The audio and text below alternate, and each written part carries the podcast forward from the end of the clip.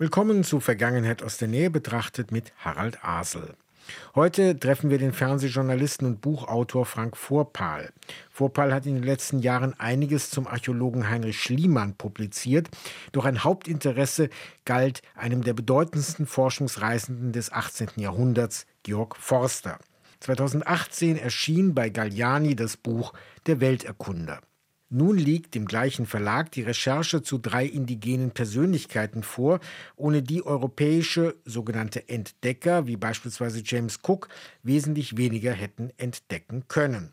Das Buch heißt Aufbruch im Licht der Sterne, wie Tupaya, Mahaine und Mai Captain Cook den Weg durch die Südsee erschlossen. Wie fand Frank Vorpal diese drei Personen? Ganz einfach, über Georg Forster.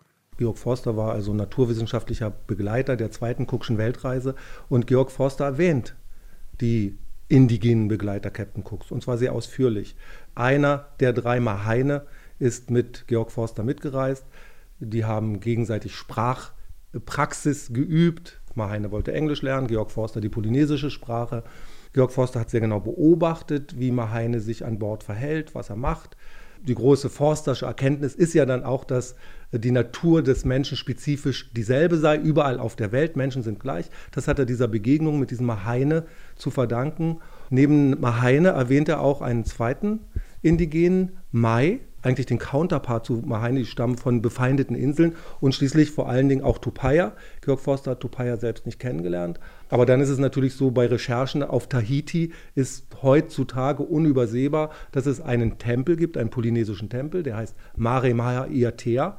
Und das war mal eine elfstufige Pyramide, 17 Meter hoch. Heute ist eine Ruine da, aber doch äh, eine gepflegte Stätte. Und gebaut hat sie der Priester-Navigator Tupaya, der eben nicht nur navigieren konnte und nicht nur Herrscherpaare beraten konnte, sondern für das Herrscherpaar in Papara, dort steht diese Pyramide, eben auch diesen Tempel errichtet hat. Derjenige, der mit äh, den Indigenen unterwegs war, nämlich James Cook, der hat doch die Rolle relativ na, sagen wir mal, niedrig gehängt, zumindest in offiziellen äh, Ergebnissen. Denn eigentlich muss man sagen, ohne diesen Priester-Navigator hätte er sich nicht so richtig zurechtfinden können. Also als Captain Cook zum ersten Mal nach Tahiti aufbricht, ist er nicht der Erste, sondern an Bord hat er beispielsweise drei Offiziere, die vor ihm schon bei der Entdeckung Tahitis waren. Er muss schon seine Spuren noch verdienen. Also Cook ist ganz bestimmt ein guter Navigator gewesen und ein fantastischer Mapmaker. Also er hat diese Karten gezeichnet, die ja den Europäern dann den Weg in den Pazifik geöffnet haben zur Kolonialisierung.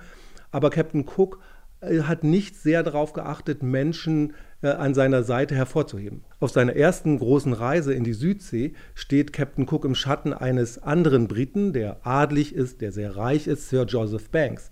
Und insofern hat Cook äh, als sie von der ersten Reise zurückkommen, äh, schon Schwierigkeiten, überhaupt wahrgenommen zu werden in den englischen Medien, auch vom englischen Königshaus.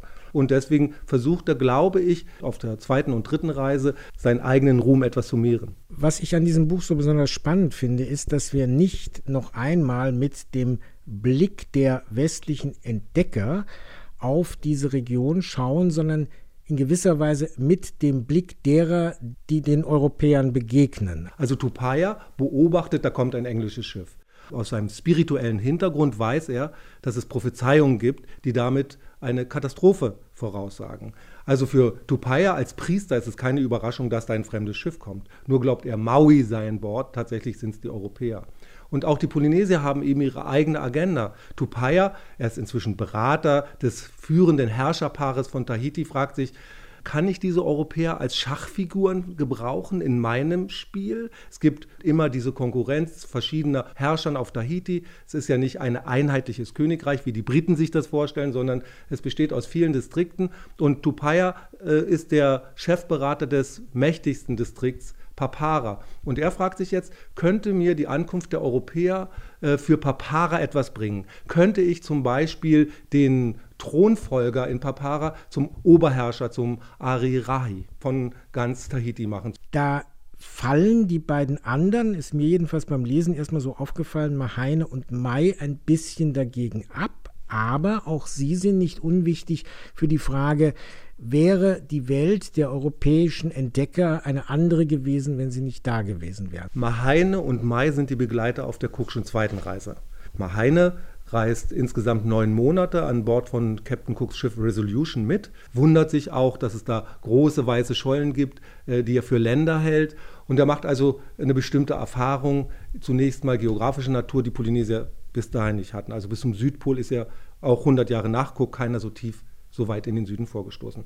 Gleichzeitig ist äh, Mahaine ein ganz guter Berater. Er kennt aber die, er kennt die unterschiedlichen polynesischen Inseln. Er weiß, welche unterschiedlichen Wertvorstellungen, ganz materielle Wertvorstellungen dort herrschen.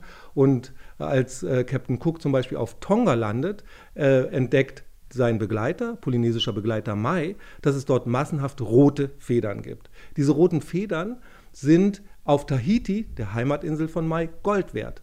Also gibt äh, Mahaine und auch sein äh, zweiter Reisegefährte Mai, sie geben äh, Captain Cook Hinweise, dass diese roten Federn dafür sorgen könnten, dass man in Tahiti sehr viel von dem eintauschen könnte, was sich Europäer dort erwarten. Also Captain Cook will weiterreisen, er braucht vor allen Dingen Proviant und diesen Proviant kann er mit diesen roten Federn, die also Gold wert sind, auf Tahiti dann eintauschen. Das heißt, Captain Cooks Reise, die zweite Reise war drei Jahre lang die längste überhaupt in den Annalen der britischen Seefahrt, war nur möglich, weil Mahaine und Mai ihm den Hinweis gegeben haben, mit diesen roten Federn von Tonga kannst du auf Tahiti Dinge kaufen, von denen andere nur träumen. Es ist Gold wert. Ich habe schon angedeutet, beim Lesen habe ich den Eindruck, hier findet ein Perspektivwechsel statt. Wir schauen jetzt nicht traditionell mit den Europäern auf diese fremden Länder, sondern versuchen uns von der anderen Seite dieser Begegnung zu nähern. Wie schwer ist dieser Perspektivwechsel für Sie als Autor gewesen, angefangen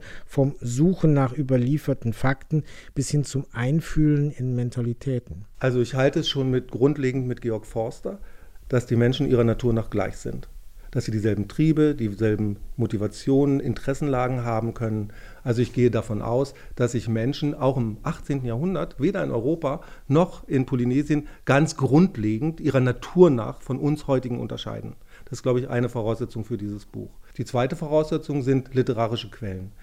Die polynesische Kultur ist eine mündliche Kultur. Es gibt also wenige schriftliche Quellen, aber es gibt eine orale Überlieferung, die so stark ist, von Generation zu Generation weitergegeben wurde, dass es einer polynesischen ähm, Herrscherin, Ari Taimai E zum Beispiel, gelungen ist, also große ähm, Bereiche der polynesischen Geschichte des 18. Jahrhunderts aufzuzeichnen. Der polynesische Kosmos, der mündlich überlieferte polynesische Kosmos ist riesig. Da verbinden sich Götterglaube, Navigation, Machtaspekte, Genealogien, also Familienstammbäume miteinander und diese wurden überliefert. Sie wurden auch vom vierten Lebensjahr an psalmodiert, also auswendig gelernt. Und zum Beispiel einer wie Tupaya, der im Mare Tapu Tapuatea, dem Heiligtum auf der Insel Rayatea, als Priesterschüler aufgenommen wurde, hat erst mal 16 Jahre lang nichts anderes gemacht als auswendig gelernt, also psalmodiert. Und dieses ungeheure Wissen konnte tatsächlich überliefert werden, so weit überliefert